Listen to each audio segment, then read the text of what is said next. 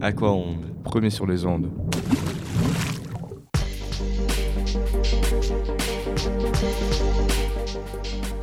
Sur Jeune Critique, la classe de seconde du lycée aquacole de la Canourgue vous présente une critique de théâtre.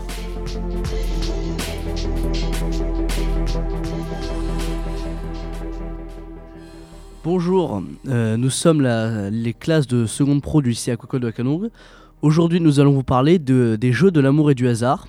Donc, on est allé voir euh, cette pièce euh, le jeudi 8 mars au théâtre de la Jeunette Verte à Florac. Donc, euh, Loan et Jean, vous allez donc nous présenter la compagnie et l'histoire de ce spectacle. Donc la compagnie s'appelle Théâtre du Rivage. Ils ont joué cette pièce qui a été écrite euh, euh, par Marivaux au XVIIIe siècle. Donc moi, je vais vous présenter l'histoire. Donc c'est l'histoire de Dorante et Sylvia. Donc c'est deux personnages qui doivent se marier, mais ils ne savent pas s'ils se plaisent. Donc ils décident de, de se faire passer pour leur valet. Les deux ont la même idée, et à la fin, ils se trouvent euh, des sentiments l'un pour l'autre. Et Dorante, il dit qu'il préfère épouser la servante. Et les deux personnages s'avouent leur double rôle. Et ils se marient par la suite.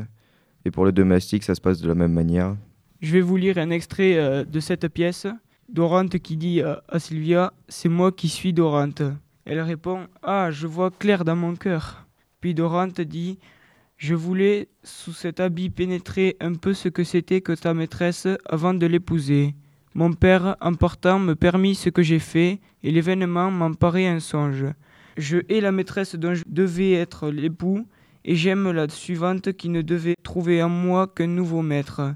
Que faut-il que je fasse à présent? Je rougis pour elle de le dire, mais ta maîtresse a si peu de goût qu'elle a éprise de mon valet au point qu'elle l'épousera si on la laisse faire. Quel parti prendre? Et maintenant, c'est Alexandre, Léo et Clément. Vous allez nous parler donc du jeu des comédiens. Alors moi je trouve qu'Olisette et Harlequin ont plutôt le même caractère du fait que tous les deux sont issus du même milieu social. Je suis d'accord avec toi car ils ont vraiment un caractère similaire. Ils sont tous les deux joyeux, serviables, drôles et à parfois moments un peu têtus.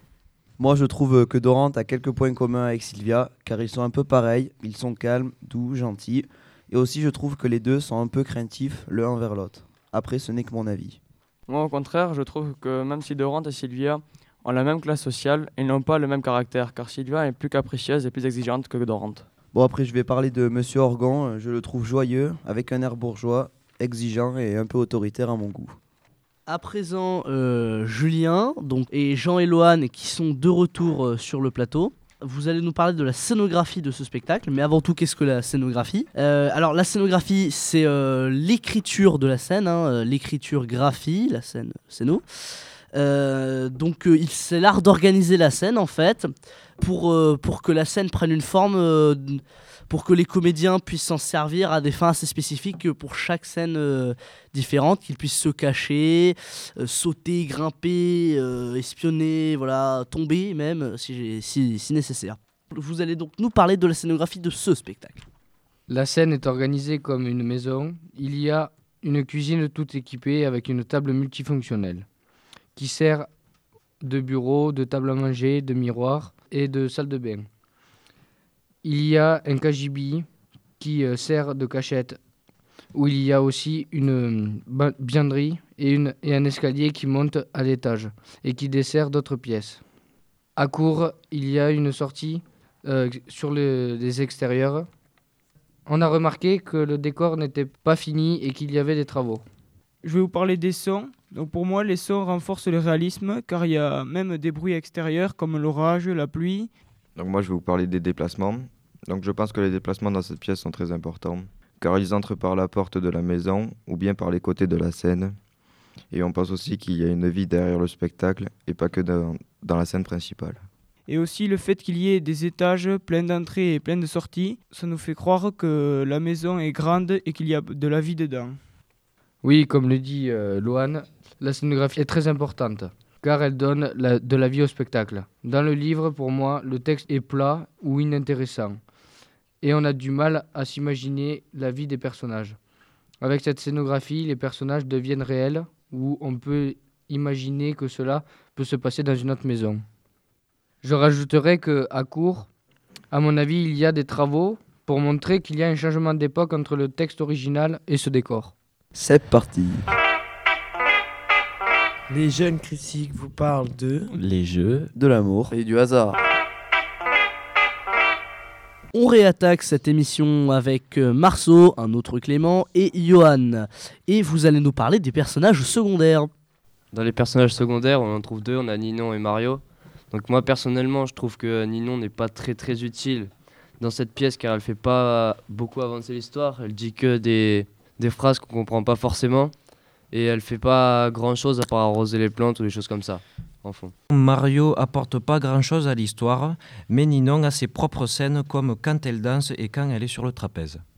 Euh, moi je pense que Mario il, il sert pas dans l'histoire, mais il est quand même important dans le théâtre parce qu'il nous fait rire et euh, bah, on voit qu'il est présent, mais au niveau de l'histoire il est pas il est pas indispensable. Et euh, je trouve que Ninon elle euh, sert à rien ni dans l'histoire et euh, même pour nous spectateurs elle est pas très importante. Euh, Je trouve que Mario est quand même plus utile car euh, c'est lui qui retourne les problèmes, c'est lui qui va dire les, ce qu'il a appris de Dorante à sa sœur. Ouais, mais pour moi Mario fait quand même pas avancer l'histoire. Bah si, car c'est lui qui euh, avoue à sa sœur euh, le- qu'ils ont échangé leur rôle. Voilà un argument de poids. C'est au tour de Noé, Dylan et Nicolas. Alors vous allez nous parler du fait que c'est un texte du, du 18e siècle en fait, euh, dans un décor euh, contemporain en fait, donc d'un décor d'aujourd'hui. Dans ce spectacle, les comédiens utilisent un langage soutenu du XVIIIe siècle, mais ça produit un effet assez bizarre et pas commun, car ils utilisent fréquemment des objets contemporains euh, dans leur quotidien, sans en parler et y faire attention. Je suis d'accord avec toi car euh, quand Argon utilise l'ordinateur euh, et qu'il parle aux autres comédiens dans un langage soutenu du XVIIIe siècle, ça fait euh, bizarre. Ah oui, comme euh, par exemple quand il a dit qu'il allait ouvrir le courrier, alors euh, qu'il regardait ses mails. Mais il n'y a pas que ça, car euh, ils ont aussi préparé un gâteau au chocolat ou même euh, un poulet qu'ils ont fait cuire au four. Par exemple, quand Lisette euh, change plusieurs fois de vêtements, elle utilise des vêtements qui nous font penser à l'époque.